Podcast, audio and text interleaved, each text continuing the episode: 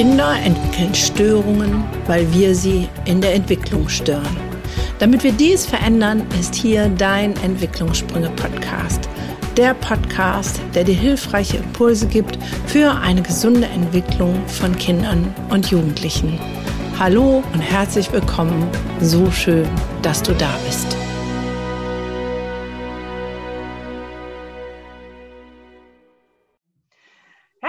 Willkommen zurück zu einer neuen Podcast-Folge. Heute wieder mit einem total spannenden Interviewgast. Ich freue mich wie Bolle. Die Vorzeichen, die ich wahrgenommen habe, lassen ein großartiges Gespräch äh, sozusagen vorahnen. Also erstmal herzlich willkommen. Schön, dass du da bist, liebe Imke.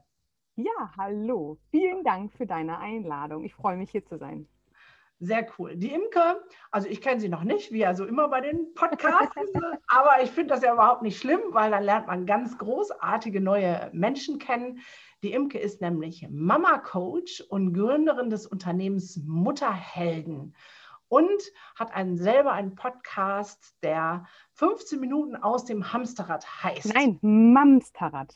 Das ist ja das. Mamsterrad, das ist ja schon der erste Wortfilm, also Mamster. Okay, also äh, kreativ ist sie auch noch, dass sie ähm, die Dinge kombiniert. ähm, das heißt, es geht um Stress und Burnout-Coach äh, für Mütter und Eltern. Ähm, uns verbindet die Leidenschaft zu EMDR. Sie ist auch Traumatherapeutin, macht also ähnliche Dinge wie ich, aber auf eine ganz andere Art und Weise. Und darüber werden wir heute sprechen, weil ich finde es großartig, wenn Menschen das Gleiche tun, nur anders, weil jeder hat einen anderen Zugang und eine andere Idee, wie es gut funktionieren könnte.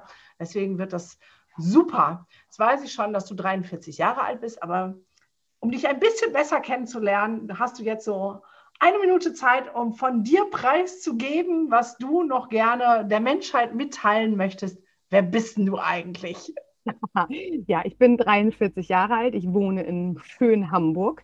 Ähm, bin seit zehn Jahren verheiratet und habe eine neunjährige und eine sechsjährige Tochter.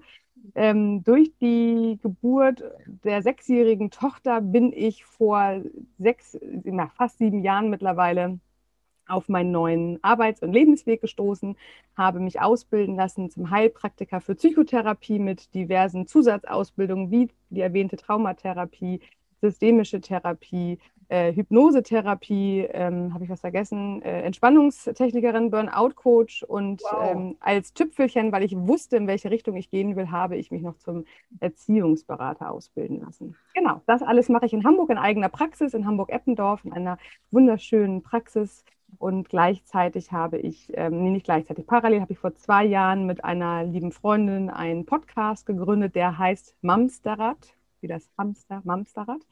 Ähm, genau, und da beleuchten wir in 15 Minuten Mama-typische Themen um eigene Befindlichkeiten, aber auch ganz viel Erziehungsfragen um die Kinder zwischen 1 und, oder nee, 0 mittlerweile und 10. Das Krass. Ja. Also finde ich äh, me mega, mega cool. Du hast ja mehr Ausbildung als ich, hör mal. ja, ja, hast die krassere Expertise an der Stelle. Mega. ähm, jetzt hast du gerade gesagt, äh, die Geburt deiner zweiten Tochter hat dich auf diesen Weg gestoßen. Da muss ich doch, dann werden meine Lauschlappen direkt sehr hellhörig. Ich denke so, Moment mal. Also Moment normal, mal, da haken wir nach. Da haken wir nach. Normal ist das so, man kriegt ein Kind und da schwebt so im siebten Mama-Himmel Glück und äh, wird nicht daraufhin Psychotherapeutin und Traumatherapeutin. Also was ist da passiert? Was ist da passiert? Ja, ich hatte tatsächlich ab der 19. Schwangerschaftswoche mit der Kleinen im Bauch schon äh, verfrühte Wehen und wurde schon von den Ärzten aus der Berufsbahn geworfen und musste mhm. zu Hause bleiben und musste mich weitestgehend hinlegen, was ja total was, herausfordernd war. Was war deine Berufsbahn vorher? Also was warst du? War Einkäuferin für Parfum und Kosmetik. Also Krass. was komplett anderes. Ja. Ich war früher mhm. Augenoptikerin. Also ich meine. Auch das ist spannend, da muss ich wahrscheinlich auch mal irgendwelche Podcasts quer hören.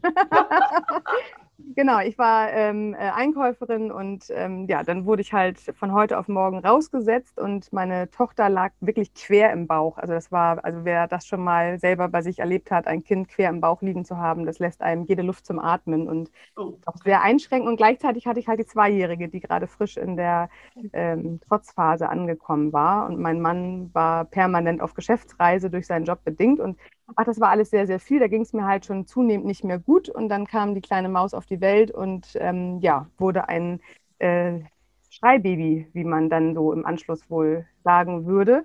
Was mhm. dann die nächste Herausforderung war. Und ich habe ähm, alles in Frage gestellt, was ich bisher gemacht habe und habe festgestellt, ich muss irgendwie ja, ich muss was tun und äh, war selber auf der verzweifelten Suche nach jemandem, der mich irgendwie unterstützen kann, weil ich wollte ja nicht in eine Verhaltenstherapie. Mir ging es ja nicht schlecht, ich war ja nicht krank. Ich hätte nur ja. jemanden gebraucht, dem ich einfach mal erzählen kann, wie schlecht es mir gerade geht und ja. was ich mal tun könnte.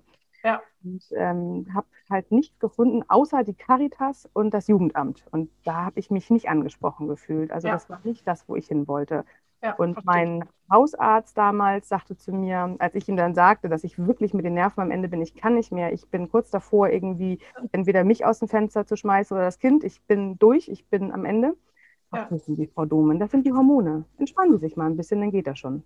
Oh. Mit dieser Entspannung bin ich wahnsinnig wütend aus dieser Praxis gegangen, habe mir gedacht, ich sei froh, dass ich eine gute Kinderstube besessen habe. ähm, aber das ja. war der Weg, das war die, der Grundstein für Mutterhelden und habe dann mich äh, schlau gemacht, was muss man denn an Expertise sich ausbilden lassen, um letztendlich genau dahin zu kommen, wo ich hin wollte, den Mamas zu helfen, kurzfristig lösungsorientiert und auf Augenhöhe und äh, nicht irgendwie ja, mit irgendeinem Institut dahinter. Ja. Und dann habe ich mich ausbilden lassen zum Coach, Coach-Berater, das ist so eine Grundausbildung, habe aber parallel das aufgebaut auf den Heilpraktiker für Psychotherapie. Das nennt ja. sich den kleinen Heilpraktiker. Ich bin also nicht die, die mit äh, Körper und Gesundheit. Ich habe auch nur den kleinen Heilpraktiker, den habe genau. ich zusätzlich zu meiner Approbation. Siehste. Also ja, ja, habe ich oft äh, gelesen. Also die äh, Therapeuten machen das oft, um dann äh, behandeln zu dürfen. Ne? genau, ich ähm, als approbierte Kinder- und Jugendlichen Psychotherapeut genau. darf ich ja nur Kinder behandeln und mit dem Heilpraktiker Psych habe ich die Heilerlaubnis auch genau. Erwachsene, damit keiner sagen kann, was machst du da? Ja, ähm, genau. Wir hatten viele bei uns. Ein, ja, heute würde ich mich einfach Coach nennen, ähm, weil. Mache ich auch fertig, ja. aus dem Maus. Ne? Dann genau. haben wir das nicht, aber gut. Mir war es wichtig, tatsächlich, um heilen zu können, weil ich wollte ja auch tatsächlich so ein bisschen in diese Schiene äh, Geburt traumatisch äh, Vergangenheit. Und da sind wir ja schon bei dem, wo ich ja auch heute arbeitend bin. Als Mama-Coach gehen wir natürlich oft zumindest in die eigene Kindheit, um auch das Mutterbild sich immer wieder vor Augen zu führen. Was habe ich gelernt? Was ja. habe ich als Vorbild ja. gehabt? Das ist super spannend, da gehen wir gleich drauf ein. Ich muss noch einmal kurz zurückspringen. Ja. Ähm, deine Suche hat ja angefangen mit, ah, du hast jetzt so ein Schreibaby und denkst so, hm, ja. wer hilft mir denn, wer kann ja. mir denn irgendwie Support geben und so weiter. Ähm, da kam nichts Sinnvolles bei rum. Jetzt ähm, rückblickend mit all deinen Ausbildungen zusammengepackt, als Traumatherapeutin, ähm, systemische Ausbildung hast du, Coach, alles, was du hast. Was wäre denn heute ähm, was du sagst, was ist das? Also, ne, du hast bei der Ärztin gekriegt, äh, entspannen sich mal, ähm, sind die Hormone. Ähm, es gibt ja auch Schreiambulanzen für Kinder. Und äh, wenn ich da höre, was da läuft, dann sträuben sich mir die Nackenhaare. Ähm, ich habe ja auch eine Idee, warum Kinder schreien. Was ist denn deine Idee jetzt rückwirkend? Warum war deine kleine Maus ein Schreibaby? Da tatsächlich habe ich noch nie wirklich mich, also ich habe das ein bisschen beiseite geschoben für mich damals. Was klar mhm. war, ist, ich, ich war gestresst von der Schwangerschaft an. Also diese ganzen Stresshormone bei mir, das weiß ich jetzt auch durch meine ganzen Ausbildungen. Ich habe auch nebenbei Entwicklungspsychologie als Fernstudium gemacht, ähm, aber nicht approbiert, nicht abgeschlossen. Es war für mich nur wissenstechnisch. Ich wollte dieses Wissen haben. Ja. Und bin auf ein schönes Buch gestoßen, was mich nachhaltig auch in den äh, Studiengang sehr beschäftigt hat. Ähm, Risiko Kindheit oder Kindheit Risiko. Ja. Ähm, das ist ein, war also wirklich ein, ein, ein dickes, fettes Buch, das habe ich in einer Woche durch aufgesogen und gesaugt. Und die hat auch ganz klar darin gesagt, was diese Stresshormone im, im Körper einer werdenden Mutter auf das Kind aufbauen kann. Also das heißt, ja. meine Tochter wird schon mit einem Cortisol-Maximum auf die Welt gekommen sein. Rückblickend weiß ich, ich hätte sie einfach auch tatsächlich als solches hinnehmen müssen. Und es wird wohl heutzutage sagen, viele schlaue Menschen, alles, was über den Körper geht, sprich diese Babymassagen, ähm, so viel wie möglich mit einem nackten Baby kuscheln, Badewanne, all sowas. Ja. Ähm, das hätte ich damals machen müssen wahrscheinlich, hat ja. mir aber damals keiner gesagt. Wie war denn die Geburt? War das eine, eine normal Spontangeburt? Nee, ähm, geplanter Kaiserschnitt. Mhm. Das habe ich beide Kinder mit entbunden. Ich bin leider seit 20 Jahren migräne Migreniker, Migränepatient, ja. okay. ähm, ausgelöst ähm, durch, durch ähm, Reiztrigger. Und ähm, da haben wir es damals. Gibt, ähm, eben der Migräneprotokoll, ne? Ich weiß, aber das ist, kam halt alles zu spät. Da war ich ja schon durch mit allem. Ja. Achso, du meinst heute? Ach, für heute? Ja. So, okay. Hm. Reden wir unter vier Augen? genau, reden wir dann nochmal drüber. Egal. Ähm, ich habe Kaiserschnitt. Ja. So, und nicht spontan. Und da war das nächste, was Stress kam. Sie kam mit einem vermeintlichen Herzfehler auf die Welt und wurde mir sofort im Kreissaal äh, äh, weggenommen. Ich durfte einmal kurz gucken und dann war sie gleich auf der Intensivstation ähm, also das ganze Ding, also das ganze Prozedere. Ja, aber genau das ist das, was ich meine. Ne? Da ist meine Frage beantwortet. Das war meine Idee. Eine gezielte Frage, sind wir da? Ne? Stress während ja. der Schwangerschaft, Stress durch, die, durch die Geburt. Ja. Ähm, einfach schon Kaiserschnitt ist für viele Babys, also nicht alle, aber viele reagieren damit Stress dann sofort von dir weg. Mhm. Und ähm, die ähm, Glückshormone, die durch eine Normalgeburt ausgelöst werden, hat sie ja auch nicht bekommen. Das nee. heißt, ne? Mhm. Ähm, und dann ist da natürlich schon so viel Stress. Und wenn du dann im Nachfolgen auch nicht entspannt bist, hast du ein Schreibaby. Also für mich ist das wichtig, an solchen Stellen nochmal die Zusammenhänge auch rückblickend ja. zu sagen. Ähm, das hat, es gibt eine Ursache und eine Wirkung. Ne? Also kein Schrei Schreikind schreit einfach nur so aus nee. Lust äh, äh, am Schreien und äh, so äh, Sachen wie muss er einfach schreien lassen, das wird schon. genau. Der sitzt da und ja, genau, da stehen deine Nackenhaare. Aber deswegen ähm, spannend, da nochmal hinzugucken. Ja, sehr cool. Ähm, dann können wir die Schleife jetzt weitermachen, da wo ich dich unterbrochen habe. Die Ausbildung. Genau, in der Ausbildung, wo es darum genau. geht, ähm, wo du gesagt hast, äh, Mütter begleiten, ähm, in ihre eigene Geschichte zu gucken. Warum? Genau. Warum ähm, mussten die denn auf ihre eigene Geschichte? Jetzt war Kinderkram, ist war Schnee von gestern. Äh, da muss ich ein bisschen weiter ausholen, um das okay, einmal bitte. ganz kurz zu vollenden. Ich wusste ja schon mit dem Start der Ausbildung, wo ich hin möchte und habe mhm. das für mich aufgebaut. Tatsächlich, also ich war da ziemlich akribisch. Ich habe mir auch eine äh, Beraterin reingeholt, die mich da auch begleitet hat, ähm, wo ich hingucken will. Das heißt, ich mhm. habe die Zielgruppendefinierung gemacht. Ich habe ganz klar für mich geguckt, was brauche ich an, an, an äh, Futter für mich, damit ich was nach außen tragen kann. So ja. und ähm, so wurde halt auch während der ganzen Ausbildungszeit, das Ganze hat insgesamt drei Jahre gedauert, nee, zweieinhalb, gedauert, parallel auch schon mit Internetseite und Firmennamen und so weiter und der Beraterin. Da war mir relativ klar durch diesen Schritt, ich möchte die Mutter beraten, die ich damals war. Das ist meine Zielgruppe. Das heißt, was, was waren da bei mir für Baustellen? So, und deswegen haben sich die ganzen Bausteine so aufgebaut. Das hört sich immer so wahnsinnig ähm, groß an, wenn ich mich vorstelle, was ich für Ausbildung habe. Aber ich möchte das dabei ein Stück weit immer erklären. Das hat für mich halt wirklich Sinn, weil das eine baut immer auf das andere auf. Also Heilpraktikerin, wie du schon sagtest, wir haben damit die Erlaubnis zu heilen. Das heißt, wir können, also der Coach guckt ja von heute in die Gegenwart und Zukunft. Ja. Und die Heilpraktiker dürfen von heute an auch noch zusätzlich in die Vergangenheit gucken ja. ähm, und dort nachheilen. So, das war mir wichtig. Das ist der erste Punkt. Diese Traumatherapie war natürlich durch auch meine traumatische äh, äh, Empfindung äh, bei der Geburt, als das Kind mir weggenommen worden ist, war mir klar, dass ähm, gerade Mütter unter Geburten so oft ein Trauma-ähnliches Erlebnis haben und damit oft so alleingelassen werden. Ganz ja. viele äh, Hebammen sind damit nicht in der Ausbildung konfrontiert worden und können nur ähm, in ihrem eigenen Bereich dort helfen, aber sie sind nicht ausgebildet, das aufzufangen und werden oft, ähm, hört es da in der Beratung auf, dass man weiterempfiehlt, weil Traumatherapeut klingt immer gleich so wahnsinnig groß und oh Gott, nee, da gehe ich doch nicht hin. ja, da kriege ich oft eine Rückmeldung. Wir haben ja jetzt ja auch eine traumapädagogische Ambulanz gegründet. Ja. Und wenn dann so ein Impuls von einer Erzieherin kommt zu einer Mutter, gehen Sie doch mal dahin, oh, mein Kind ist da nicht missbraucht worden oder ja. misshandelt worden. Also das ja. ist leider noch sehr in den Köpfen, dass Trauma nur dieses riesenfette Ding ist. Dabei ist Trauma halt ähm, so viel mehr. Ne? Der Stress ja. der Geburt reicht für eine Trauma-Folgestörung bei solchen. Und Mütter nehmen sich oft auch nicht wichtig genug. Ja. Also die hätten, äh, wenn, wenn äh, man einer Mutter sagt, mach es für dein Kind, machen die alles. Die ja. zahlen alles, die machen alles, die organisieren alles von. Ergotherapeut, Logotherapie, äh, Physiotherapie. Für ein Kind macht eine Mutter alles. Ja. Bei Aber sich, selber nicht. Bei sich, äh, äh, ja, hören sie leider auf. Ich finde, der Trend wird mittlerweile besser. Also ich beobachte ihn, ich bin jetzt seit fünf Jahren in, der, äh, in dem Bereich selbstständig.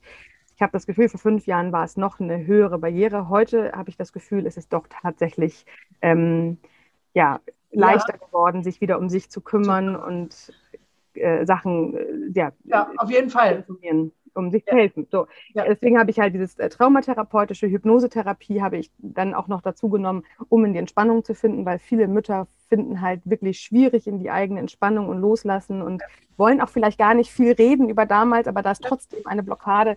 Das kann man halt total schön mit äh, Hypnosen bearbeiten, systemisch, weil ich einfach den lösungsorientierten Ansatz sehr, sehr attraktiv finde. Ich finde, nicht auf Probleme zu denken, sondern eine Lösung zu denken, oft sehr hilfreich, was aber nicht heißt, dass wir die Probleme ausschließen.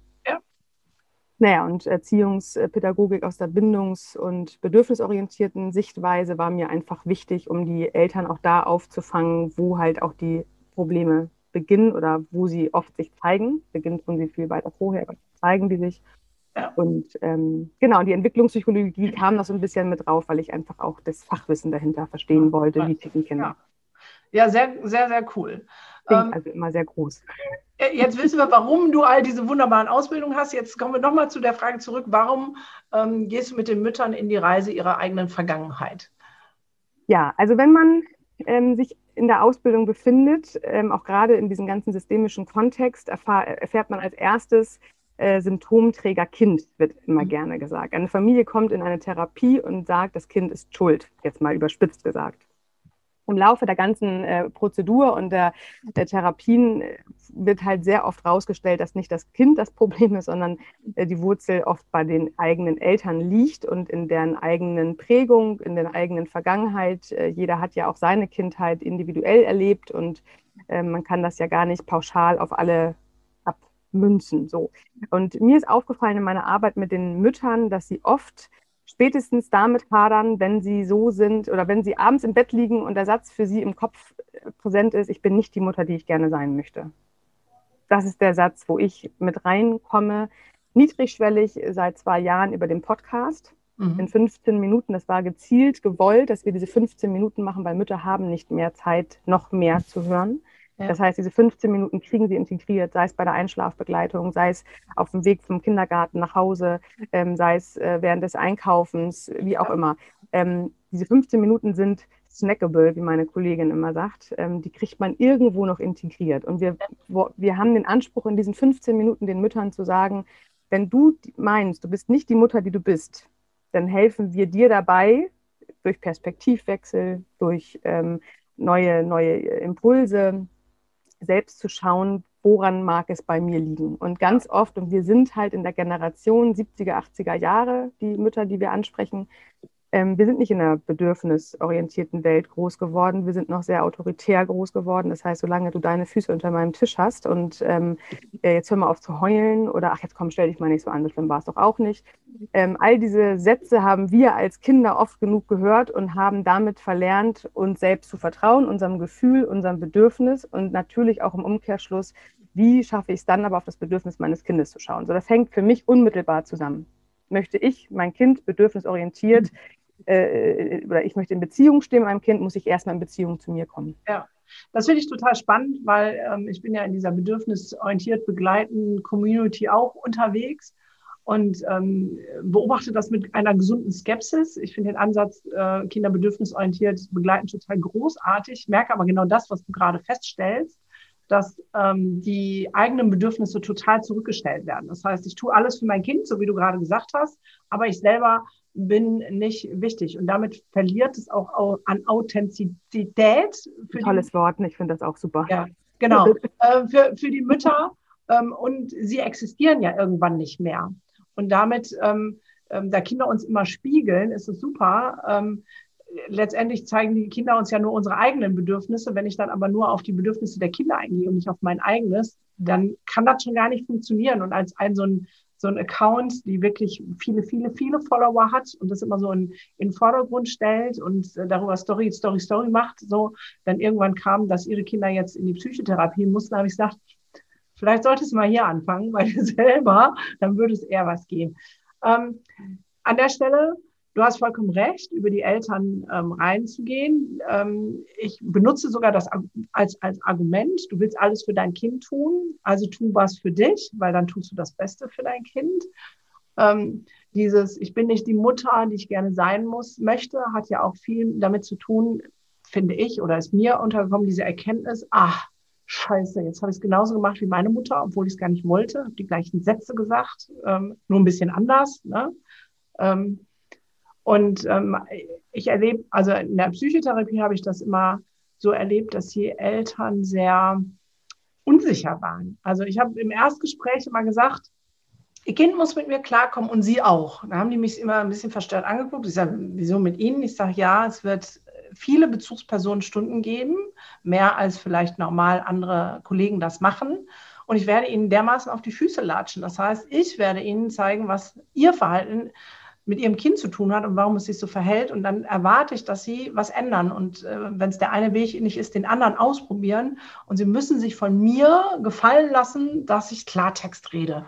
So, und dann war immer erst so, äh, und dann kam so, so eine Erleichterung von, ja, endlich, weil eigentlich wissen wir es nicht. Und wir wissen auch nicht, wo wir uns orientieren sollen, weil das, ähm, ne, es gibt ja eine Million Ratgeber und ähm, in den eine Million Ratgeber sind zwei Millionen Meinungen. So.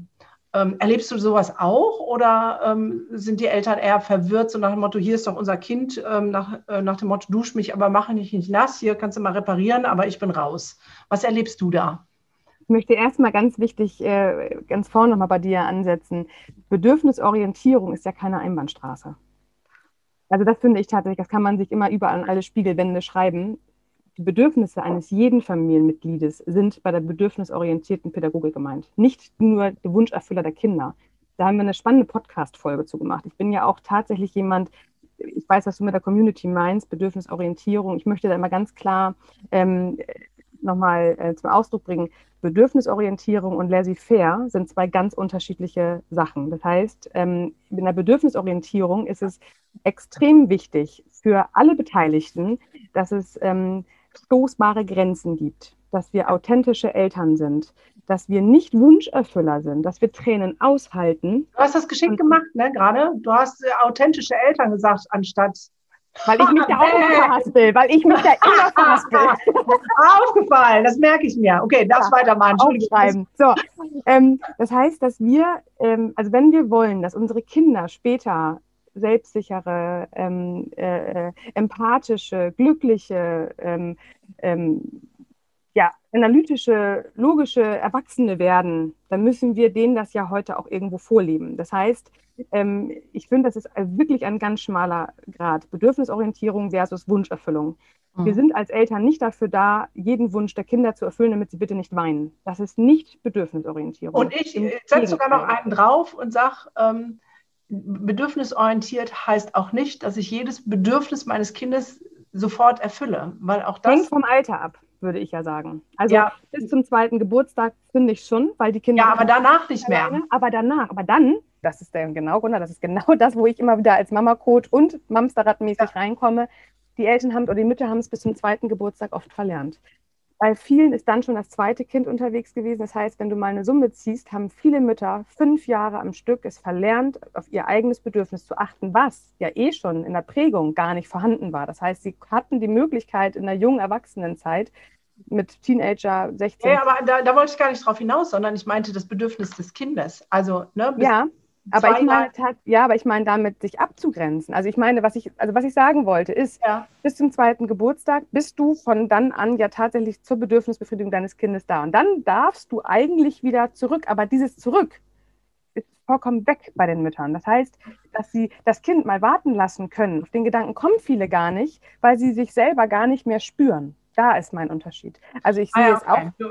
Ich war jetzt weiß, auf der Kinderseite, vom Kinderansatz, du bist bei der Mutterseite. Die Mutter weiß gar nicht, dass das Kind jetzt warten kann, weil sie es gar nicht in Betracht zieht.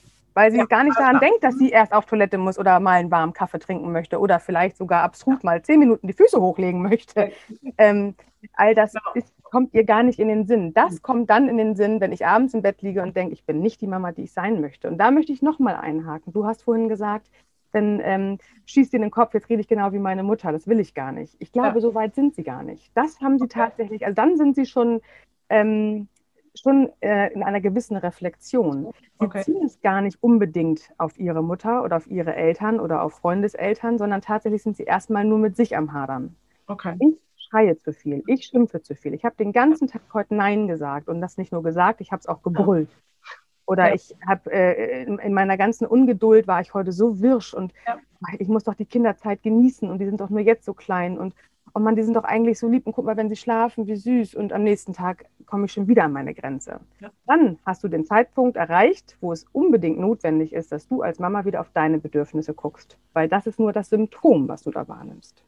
Ja, das ist das eine. Und das andere, was ich dazu drauf vielleicht als Information äh, für die Eltern draufsetzen möchte, ist, es geht um deine Bedürfnisse, aber es geht auch um das, was dein Kind letztendlich braucht. Weil wenn es zwei ist, ist die Phase des, wir erfüllen jedes Bedürfnisses um und ein Kind braucht Regeln und Grenzen und zu wissen, bis hierhin kann ich und dann nicht weiter. Und es ist nicht immer jedes Bedürfnis sofort erfüllbar, weil da gibt es ja auch Studien äh, drüber, dass Kinder, die nicht aushalten können, ihre Bedürfnisse sofort, also diese Mohrenkopftest, weiß nicht, kennst du bestimmt, ne? Mhm. Ähm, so, und wo es Langzeitstudien gibt, also für alle, die das nicht kennen, ein Kind wird in einen Raum gesetzt mit einem Mohrenkopf vor der Nase, sonst total klinisch freier Raum, also vier, fünf, sechs, sieben, achtjährige und wird gesagt, so, ähm, wenn du den nicht anfasst, bis ich wiederkomme, dann kriegst du einen zweiten. Ist ja Bedürfnisaufschub. Der steht vor meiner Nase, ich möchte den essen, ich muss das Bedürfnis ausschuben.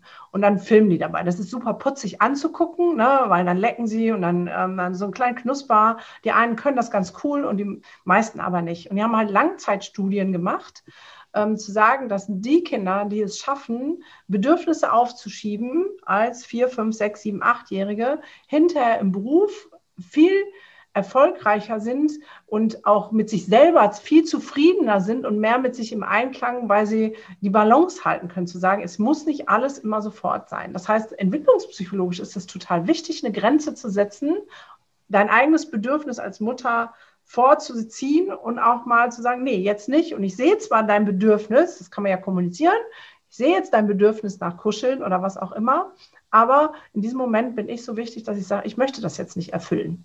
Vielleicht in einer halben Stunde.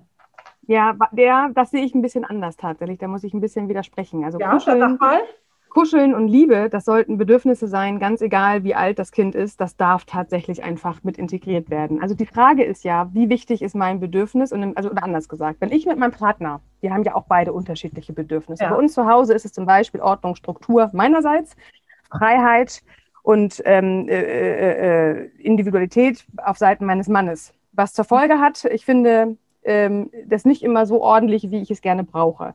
Das ist aber ja mein Bedürfnis. Das heißt aber, wer sagt an dieser Stelle, welches Bedürfnis wiegt schwerer, welches muss befriedigt werden, das meines Mannes oder das von mir? Mhm. Und wir sind auf einer Erwachsenenebene. Mein Mann kann für sich schon Strategien entwickeln, um ein Bedürfnis zu befriedigen. Der kann seine äh, Socken dahin legen, wo ich sie vielleicht nicht finde. So, und ich kann da aufräumen, wo ich es brauche. Wir sind zur eigenen Bedürfnisbefriedigung voll erwachsen und wir finden unsere eigenen Strategien. Ein dreijähriges Kind, was nach Liebe an, der, zur Mutter schreit und was ähm, gekuschelt werden will, hat noch keine Handlungsalternativen. Das können ja. die schlichtweg noch okay, gar nicht. Ich bin im anderen Alter. Ne? Also ich bin nicht beim Dreijährigen. Ich habe so äh, sage ich jetzt mal meinen, der ist jetzt 15 mit 16, aber das war auch schon mit 12, 13. Dann kommt er in der ungünstigsten Situation. Ich stehe da gerade mit einem scharfen Messer und äh, weißt du, sch schneid die Zwiebeln und sagt, Mama, ich will kuscheln. Und dann muss ich, dann ist mein okay. Bedürfnis 100 Prozent, nein, ich möchte jetzt nicht kuscheln. Ich möchte auch keine Umarmung, ich möchte auch keinen Knutscher. Dann möchte ich meine Zwiebeln fertig schneiden. Dann sage ich, jetzt nicht. Und das ist mein Bedürfnis. Und ich finde, das muss drin sein. Da sind wir wieder dabei. Da sind sagen, wir aber in ganz anderen Alter, ne? Also du, genau, wir äh, sind beim anderen Alter. Du bist bis zehn. Bis zehn. Genau. Aber auch einen Zehnjährigen, finde ich, ähm, muss nicht sofort. Äh, ne? Das ist ein Unterschied. Ich finde auch übrigens den äh, Mohrenkopftest ja. Das ist ja kein Bedürfnis. Also mal ganz ehrlich, ein Mohrenkopf ist kein Bedürfnis. Das ist Doch, Verlangen, das ist Impuls, das ist Lust, das ist. Ja, aber äh, es gibt kein Bedürfnis Saschen. Nee, nee, nee, nee, nee. Also psychischen Grundbedürfnisse, die vier nach Grave, das ist das letzte Lustgewinn. Das ist ja. ein psychisches Grundbedürfnis. Und ein Mohrenkopf essen ist Lustgewinn. Genau, aber es ist ja, was, das weißt du auch als, als äh, Psychologin, in der Entwicklung zwischen gerade bis zum zehnten Geburtstag ist das ja tatsächlich etwas, was erst reift. Diese Geduld, dieses Impulskontrolle ist etwas, was im Großhirn veranlagt ist, was aber ja tatsächlich über die ganze Pubertätsphase sich als tatsächlich erst entwickelt.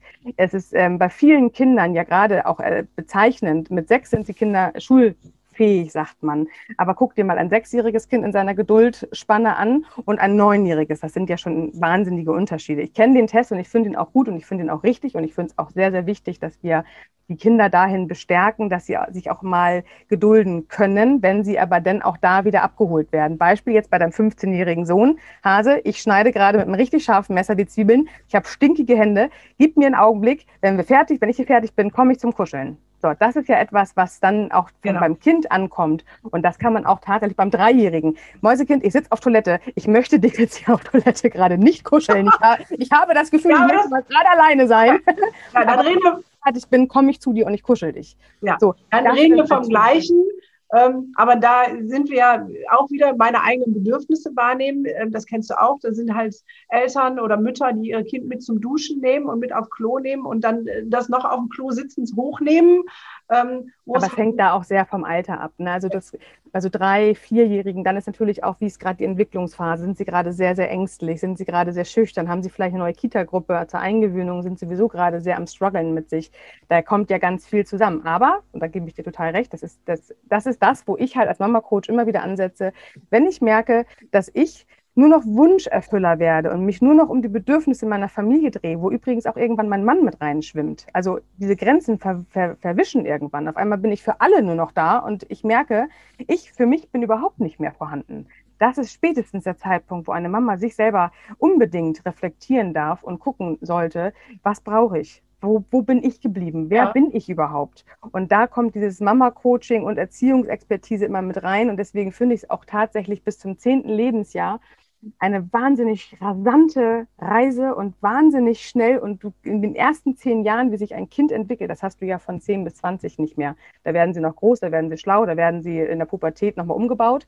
Aber das, was sie ja in den ersten zehn Jahren, also vom, also von einer kompletten Sprache lernen, Laufen lernen, Fahrradfahren lernen, äh, Abschiede, die ersten Gefühlsduseleien, die ersten Wutanfälle, die ersten Traurigkeiten, die ersten Verabschiedungen, das manifestiert sich nachher, aber das, die ganz vielen ersten Male und diese wahnsinnige Gewalt, die die ersten zehn Jahre auf Kinder und auch Eltern einprasseln, das muss erstmal jeder verarbeiten. Und spätestens, wenn das Kind in einem Grundschulalter ist, wirklich dann aller, aller spätestens sollte jede Mama sich fragen, wer und was bin ich eigentlich noch? Ja, ähm, was sagst du denn zu dem Ausspruch, ähm, Kinder spiegeln uns? Mhm. Also Mama wenn du jetzt darüber sprichst, ne, mhm. Kind ähm, erste Trennung und so und ist verunsichert und hat Ängste.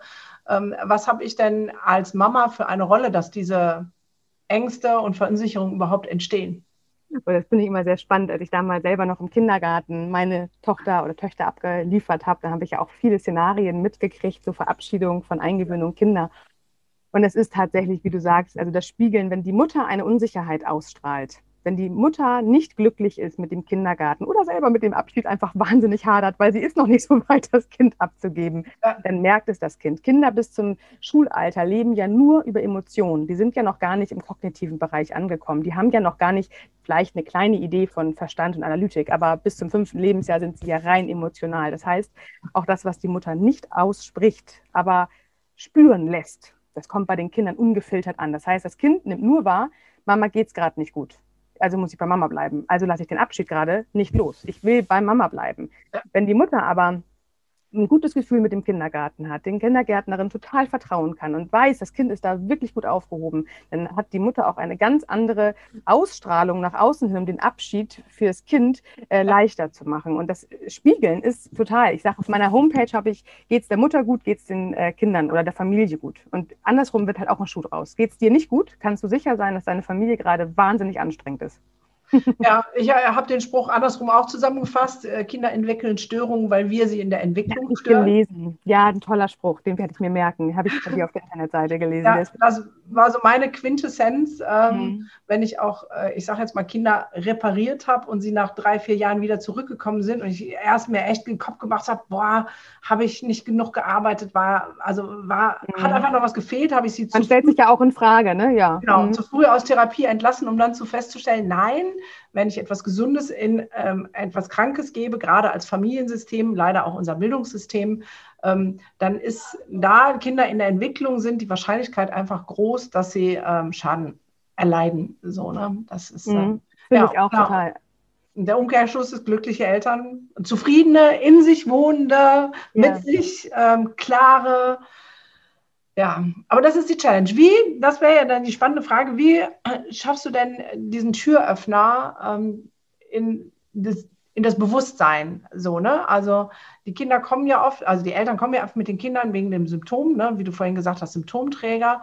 Und dann diese Tür zu öffnen und zu sagen, hey, liebe Mama, guck doch mal, weißt du eigentlich, wer du bist und was dich ausmacht, was deine Bedürfnisse sind. Ähm, und dann bin ich so von der Frage von vor zehn Minuten, wie ist die Reaktion, wenn du so eine Türöffner machst? Ich habe es ja sehr brachial gemacht, so nach dem Motto, sie kriegen von mir eine Klatsche, können sie das aushalten.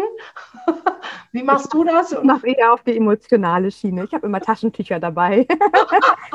es ist ja, also ähm, also man muss ja sagen, die, die zu mir kommen, die den Mamsterrad-Podcast hören, die zu Mutterhelden kommen, die kennen ja schon meine Arbeit. Die wissen, dass ich bedürfnisorientiert bin. Die wissen, dass ähm, wie mein Verständnis zu der ganzen äh, Familiensituation funktioniert. Das heißt, darauf bauen wir ja immer auf. Das heißt, wenn sie nur kommen, ähm, um, um äh, zu wissen, wie sie in der Trotzphase jetzt gerade interagieren. Ähm, dann kommen natürlich auch immer wieder, ich gebe zum Beispiel viele Vorträge, wir haben ja über die Mamsterrad-Geschichte auch eine Akademie gegründet, ähm, wo wir in anderthalb bis zwei Stunden auch wirklich auf individuelle Themen eingehen mit maximal 15 Mamstern, wie wir unsere Community liebevoll nennen. Ähm, wo wir dann auch wirklich nochmal auf die Trotzphase eingehen, wo wir auf die Wut eingehen oder auf die Wackelzahnpubertät. Und wann immer wir solche ähm, ähm, Impulse für Erziehung geben, ist da immer ein Impuls für die Mutter bei oder für die Eltern, bin ich ja Mama-Coach, ähm, dass das was mit ihnen macht und sie sich einmal ganz kurz in Frage stellen, wie war das bei mir damals? Ja. Und das ist eigentlich tatsächlich recht automatisch. Das Schöne ist, die meisten Mütter sind wirklich bemüht und wirklich gewillt, ähm, auf die Bedürfnisse und auf die, auf die ähm, Augenhöhe mit dem Kind zu kommen was dann wiederum das leichter macht, dass ich sie auch dahin zurückbringe, dass sie das Gleiche auch für sich machen dürfen. Das heißt, wenn das Kind hinfällt und sich wehtut, dann wollen die meisten bedürfnisorientierten Eltern nicht schreien, siehst du, selber schuld, hab gleich gesagt, du sollst langsamer laufen, sondern vielleicht machen sie es im ersten Impuls, aber dann, oh, scheiße, hat's wehgetan, soll ich pusten, Pflaster, wie auch immer. Wenn ja. die Mama aber selber hinfällt, jetzt natürlich nicht bildlich gesprochen, aber ne, der Sinn, die Mutter fällt hin, dann tritt sie bei sich eher nochmal nach. Siehst du, ja. habe ich wieder versagt, habe ich wieder gemeckert, habe ich wieder viel zu viel geschimpft. Sie geht nicht nachsichtig mit sich um. Ja. Und diesen Link kriege ich oft mit Müttern hin. Es fällt leichter, die Nachsicht beim Kind zu üben. Und bei sich muss man tatsächlich von vorne anfangen. Und das ja. ist oft der Doordner. Was sagst du, hat die eigene Vergangenheit, eigene Kindheit, äh, welche Rolle spielt die in dieser Unnachsichtigkeit mit sich selber? Oh, willst du eine Prozentzahl? Ja, großartige Idee. 100. Vielleicht sogar 120. ich liebe meine Eltern und ich liebe alle Eltern meiner Freunde damals. Und die haben in ihrer Welt das Beste gemacht, was sie in dem Moment machen konnten. Ich denke, auch jede Erziehungsepoche ähm, hat so seine Zeit damals war das Autoritäre ja nicht, weil sie da Bock drauf hatten. Überleg mal, ne? die, Zeit, die Kinder der 70er sind die Kinder der Eltern, die nach dem Krieg geboren sind oder im Krieg geboren sind. Das heißt, da war kein Platz für die Bedürfnisse. Also wenn ich jetzt meine Eltern angucke, die sind ähm, in einer Zeit groß geworden, die mussten anpacken, die mussten mithelfen. Da war keine Zeit für, oh Mensch, hast du dir wehgetan, soll ich trösten, sondern jetzt reiß dich mal zusammen, da haben wir jetzt keine Zeit für. Das war ja das, was meine Eltern gelernt haben. So, jetzt sind meine Eltern Eltern geworden mit uns und machen natürlich ja auch nur das, was sie ja. gelernt haben. Ich finde das total spannend, was du gerade sagst, weil wenn ich jetzt in meine Kindheit denke, ähm, also äh, eine Erziehungsmethode war klassisch der Kochlöffel, so, ne, wo alle heute sagen, oh, körperliche Gewalt, ja. Mhm. Aber der ist so an mir vorbeigezogen. Also da, da, da hat nichts, was mich so äh, nachträglich beeinträchtigt, äh, frustriert und so, ne? Das war halt so, ne? Hast dich daneben genommen, pfaff, Kopflöffel rauf, auf den Nacken, Poppers. So. Aber genau was mich äh, in meiner Kindheit schwer, ja, traurig gemacht hat und ganz viel Verhalten bis heute ausmacht, ist genau das, ähm, nicht gesehen worden zu sein. Mhm. Also dieses, ähm, ja. ja. klar, da gab es den Kochlöffel und da war das und dafür gab es das. Ne? Konsequenzen war klar. Genau. Aber ich als Individuum, als individueller Mensch äh, mit seinen Bedürfnissen wurde halt nicht gesehen. Es wurde mhm. einfach der Fahrplan abgezogen. Mhm. So. Genau. Ähm, ich glaube, wenn die meisten Mütter in ihrer Kindheit den Satz gehört hätten, mein Herz, was brauchst du? Ja. Dann würden heute viele, viele, viele, viele in Stresssituationen ganz anders mit sich umgehen. Aber im Stress reagierst du immer nur auf das, was du im limbischen System abgespeichert ja. hast. Da kannst du gar nicht nachdenken, das zack, kommt raus, ungefiltert, unüberlegt. Zack, hinterher kannst du sagen, uh, scheiße, das war jetzt nicht das, was ich machen wollte. Aber ich, was ich damit sagen wollte, unsere Eltern haben das Beste gemacht, ähm, als äh, was sie in dem Moment hätten tun können. Ähm, die nächste Generation war dann oft dieses ganz extrem das Gegenteil, dieses komplett laissez-faire, laufen lassen, keine Grenzen, keine Regeln, ja. kein, ja. egal wer ich bin, du kannst auf mich rumkommen. Nein, das war jetzt überspitzt gesagt, um ja. Gottes Willen, niemanden zu nahe treten, der das lebt. Aber ich finde es grenzwertig, wenn man ein zweijähriges Kind dazu aufruft, selbstbestimmt äh, naschen zu dürfen oder selbstbestimmt Fernsehen zu gucken. Ich halte Selbstbestimmung ab Schulalter finde ich eine gute Idee. Selbstbestimmung in der Kleinkindsphase finde ich eine wirklich nicht gute Idee. Ja, kann ich zustimmen. Weil die Kinder brauchen einfach die Orientierung. Woher sollen sie denn wissen, ähm, äh, wie das Leben funktioniert, wenn wir es ihnen nicht vorleben? So. Ja. Aber ähm, da reden wir Mamsterrad auch sehr, sehr viel und sehr ausgiebig zu. Was ja. ich damit meine, ist tatsächlich, dass dieses Bedürfnisorientierte heißt ja nicht, dass wir Tyrannen großziehen. Das heißt nicht, dass wir ähm, uns um die Kinder lullen und sagen, alles, was du willst, machen wir. Nein, darum geht es nicht. Es geht aber darum, dass wenn ein Kind hinfällt, dass ich nicht darüber urteilen kann, dass es wehgetan hat oder nicht. Was ich aber sehe, ist, mein Kind hat sich erschrocken. Ja. Also kann ich doch sagen, oh Miste, hast dich erschrocken, komm mal her, wo tut's denn weh? Und das Kind wird sich nicht in einen Wutanfall reinstrudeln, weil es muss sich nicht bemerkbar machen. Es wird ja gesehen. Ja, ja, also, genau. Blick das. auf die Kinder, das ist genau das. Augenhöhe auf die Kinder. Guckt eure Kinder an. Kleine Kinder, kleine Sorgen große Kinder, große Sorgen. Ich habe die Pubertiere zu Hause. Ja, super, freue ich mich ganz doll drauf. Ja, ja ich glaube auch so. Selbst als Therapeut habe ich gesagt, bitte kann ich diese Phase überspringen? Können wir einen Zeitsprung machen? So von 15 äh, bis 21 äh, oder so? Einfach so, pff, nicht. Ah. Nein, hat nicht geklappt. Hm. Ach, schade. Naja, aber ich, ich glaube tatsächlich, dieses Angucken, und das zählt halt auch für mich. Ne? Ich kann mich angucken, was brauche ich. Ich kann auch meinen Partner angucken, was braucht der. Und es geht nicht darum, dass wir die Wünsche dann der Reihe nach erfüllen. Das meine ich damit nicht. Ja. Es reicht ja schon, das Annehmen zu sehen, weißt du was, ich sehe, dass, du, dass es dir nichts ausmacht, wenn du deine Socken hier überall rumliegst. Das ist ein für dich und nicht gegen mich. Und wenn wir das schaffen, das zu verstehen, dass ähm, wenn jemand in seinen Bedürfnissen lebt und das geht einher mit dem, wo deine Grenze, dein Bedürfnis anfängt, dann heißt das, hat das nichts mit dir zu tun. Es ist nicht gegen dich gesprochen, sondern nur für sich.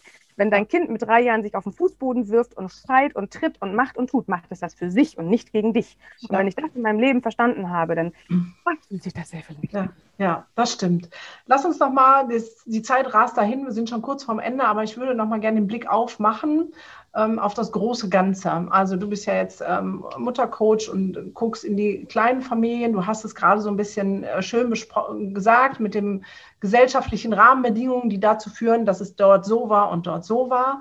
Ähm, was bräuchte es denn deiner Meinung nach als gesellschaftlichen Rahmen, damit wir ähm, einen guten Fokus auf unsere Kinder haben und unsere eigenen Bedürfnisse? Also was müsste sich gesamtgesellschaftlich vielleicht am Mindset ändern oder hm, vielleicht auch an Politikum, um zu sagen, wir kriegen die Kurve hin, dass nicht nur du mit deinem Paar, also ne, ist ja immer so eins zu eins Coaching, ist ja immer, sind ja immer nur ein paar, die du betreuen kannst. Dein Tag hat auch nur ähm, 24 Stunden. Und ähm, wo, was brauchen wir, damit es größer wird?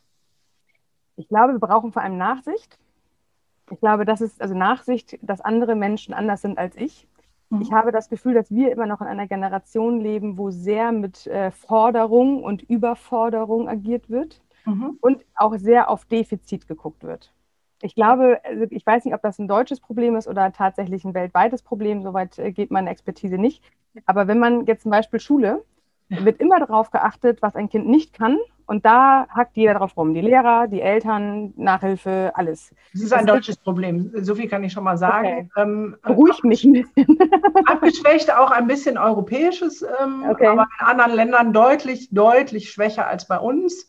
Und dann gibt es halt ähm, andere äh, Länder und Kulturen, die das komplett anders handhaben, ähm, wo alles gefeiert wird, ähm, auch die Nieder Niederschläge oder Fehler, weil die ja letztendlich ja. Entwicklungschancen beinhalten. Ja. Und ich finde es tatsächlich, das ist, aber dieses Defizitorientierte ist ja auch bei uns Erwachsenen. Ne? Ich gucke ja. ja. auch eher dahin, was ich nicht habe, als das, was ich habe. Und das machen halt Politiker, das machen äh, Lehrer, das machen äh, Chefs.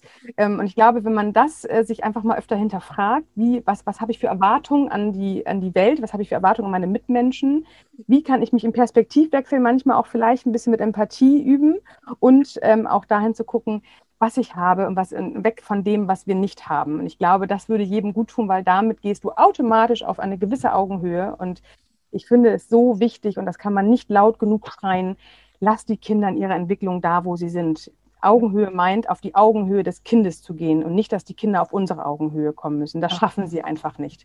Sind Aber ich kann überfordert, ja. Ich, ich, sehe das total in meiner Praxis. Also auch gerade wenn das in einer Familienkonstellation das dreijährige Kind ist, das große Kind hey, die werden überfordert, von denen, denen wird Ansprüche gestellt. Das kann ein dreijähriges Kind schlichtweg nicht erfüllen, aber weil es in der Familienkonstellation das große Kind ist, passiert das leider immer automatisch. Also ich glaube, Nachsicht, äh, Geduld und Augenhöhe ist äh, wahnsinnig wichtig und halt dahin gucken, was wir haben und nicht und dahin, wie kriegen wir das in die Gesellschaft ein bisschen mehr implementieren? Ich glaube, jeder, jeder, ja, jeder, der diesen Auftrag für sich sieht, in die Welt hinausschreien. Menschen, die die Jobs machen, wie du und ich, äh, wir brauchen halt einfach eine wahnsinnige Fläche, um uns da immer weiter ähm, laut zu machen und auch für, für Dinge zu kämpfen. Und äh, wenn ich jetzt in meinem Horizont gucke, wie mit dem Mamsterrad, wir haben mittlerweile auch eine echt gute Community und wir haben viele, viele Hörer. Ähm, und damit schreien wir es in die Welt hinaus, die schreien es wieder in ihre Welt hinaus. Und so werden wir sukzessive Stück für Stück die Welt zu einer etwas besseren machen. Ja, den Gedanken finde ich großartig. Also, liebe Hörer, Mamsterrad, ähm, ein anderer wundervoller Podcast. Ähm, und ich bin ja gerade dabei, ich weiß nicht, ob du es mitbekommen hast, die Plattform Erziehung 24 ins Leben zu rufen. Hast du nicht mitbekommen? Nee, leider nicht. Okay, weil äh, eigentlich musst du ein Teil der Plattform werden. Okay. äh, wo wir das gerade schon so haben, also Erziehung 24 ähm, wird eine Plattform, wir starten am 1.6. Es gibt mhm. jeden Tag einen positiven Tagesimpuls äh, für alle Eltern, um mal einen Perspektivwechsel und mehr ähm, ja, Gnade mit sich selbst walten zu lassen und mit den Kindern. Ähm, und ähm, es wird einen Bereich geben, wo Podcasts gelistet werden. Da hätte ich deinen dann ah. auch gerne, eben Themen. Sehr gerne. Das heißt, mhm. wenn eine Mutter sucht, mein Kind ist acht Jahre und ähm, hat Angst vorm Einschlafen, dann ähm, zu gucken, ah, wer hat denn überall da ein Thema zu ah, ja, cool. mhm. und äh, sozusagen themenorientiert ähm, weil ne, ob du jetzt den Input gegeben hast, ich oder der Dirk Fiebelkorn oder mhm. ne, es gibt so viele wertvolle, dass es ja. so eine richtige Sammelplattform ist, wo die Leute nach gezielt nach Problemen suchen können. Also Eltern.de gibt es ja, aber das ist ja immer nur Geburt und Schwangerschaft mhm. so und vielleicht die ersten drei Jahre. Und ich möchte halt von Schwangerschaft bis 21 alles abdecken. Cool, sehr schöne Idee. Ja, so. da kommen und, wir gerne dazu.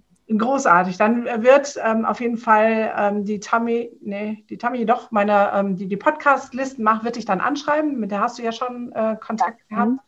Und ich denke, das ist sowas, ähm, was Eltern, glaube ich, schon entlastet, weil ich merke, dass Fragen oft schwierig ist. Ne? Und wenn mhm. es so eine ähm, Möglichkeit gibt, sich zu informieren. Ne? Also auch das, was wir jetzt besprochen haben, zu sagen, bis zwei Jahre ist das völlig okay, die Bedürfnisse zu erfüllen, aber danach braucht auch ein Kind etwas anderes, fernab davon, dass ich das so gewohnt bin, nicht mehr kann ähm, ist das ja oft der Fokus, der uns hilft, weil wir für unsere Kinder ja alles tun, ähm, zu sagen, ah, okay, mein Kind braucht jetzt was anderes. Das heißt, ich muss auch irgendwie was anders machen. Und da soll es ganz viele weitere Impulse geben, um genau dahin zu kommen. Ja, großartig. Ja, ich dachte, das muss irgendwie größer werden und eine größere Plattform haben, damit es weiter rausgeht. Und ähm, Genau. Ähm, die letzten paar Minuten laufen. Hast du denn noch so deine letzten zwei Impulse, wo du sagst, das würdest du jetzt noch gerne in die Welt raushauen? Dann wäre jetzt. Ich glaube, ich habe alles schon in den ganzen Sätzen gesagt. Also ich glaube tatsächlich, ähm, wenn die Mamas da draußen, die uns jetzt zugehört haben, gemerkt haben, es fühlt sich alles nicht gut an und ich bin nicht die Mama, die ich sein möchte, braucht man nicht wahnsinnig viele Bestseller, ähm, äh, Erziehungsratgeber lesen. also man muss auch nicht die ganze Ausbildungsserie machen, die du gemacht hast. Nein, muss man nicht. Nein, aber man darf tatsächlich sich trauen, auf Sicht mal zu gucken und sich äh, zu reflektieren, man stellt damit nicht automatisch seine Eltern in Frage. Man darf seine Eltern weiter lieben, ähm, man darf aber sich ein bisschen weiter in Nachsicht üben mit sich selbst. Und das Schöne ist, wenn ich das mit mir schaffe, dann schaffe ich das auch mit meinen Kindern. Und ich bin mir ziemlich sicher, dass das ganze Familienleben davon bereichert wird. Ja. Sehr cool. Ähm, ich glaube, wir könnten jetzt einen zweiten Podcast aufmachen über das Thema, was du mal eben so angepiekst hast, so nach dem Motto, wenn ich äh, meine Kindheit in Frage stelle, heißt das nicht, dass ich meine Eltern nicht mehr liebe, aber das lassen wir jetzt. da verabreden wir uns vielleicht dann nochmal zu, weil das weiß Komme gerne wieder. ein Riesenstruggle ist für Eltern. Ah, ich kann nicht kritisch darüber nachdenken. Aber ja. nein, Du darfst hinschauen auf deine Bedürfnisse. Ähm, das nehmen wir als Impuls mit, weil dein Kind das auch braucht, dass du bei dir bist und dass du dich selbst lieb hast und selbst in den Armen. Und wenn du gut für dich sorgst, lernt dein Kind, dass es, du, dass es auch gut für sich sorgen darf. Ja. Das nächste. Ja, sehr, sehr großartig. Vielen, vielen Dank für dieses tolle Gespräch. Danke, dass du hier warst. Wer mehr über die Imke wissen möchte, wie immer alle Show Notes hier unter dem Podcast.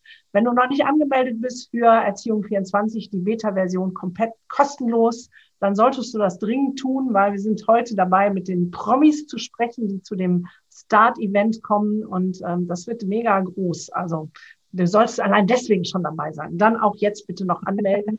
Äh, das war die kleine Werbeeinheit und in diesem Sinne sagen wir Tschüss, bis zum nächsten Mal. Danke für die Einladung, Gunda. Ja, sehr gerne. Bis dahin. Tschüss. Tschüss. Und auch in der nächsten Podcast-Folge gibt es wieder krassen Input für den nächsten Entwicklungssprung. Denk immer daran, Wachstum findet immer außerhalb der Komfortzone statt. Und Kinder sind von Hause aus schon großartig. In diesem Sinne, bis zur nächsten Folge von deinem Entwicklungssprünge Podcast. Und nicht vergessen zu abonnieren, damit du auf dem Laufenden bleibst.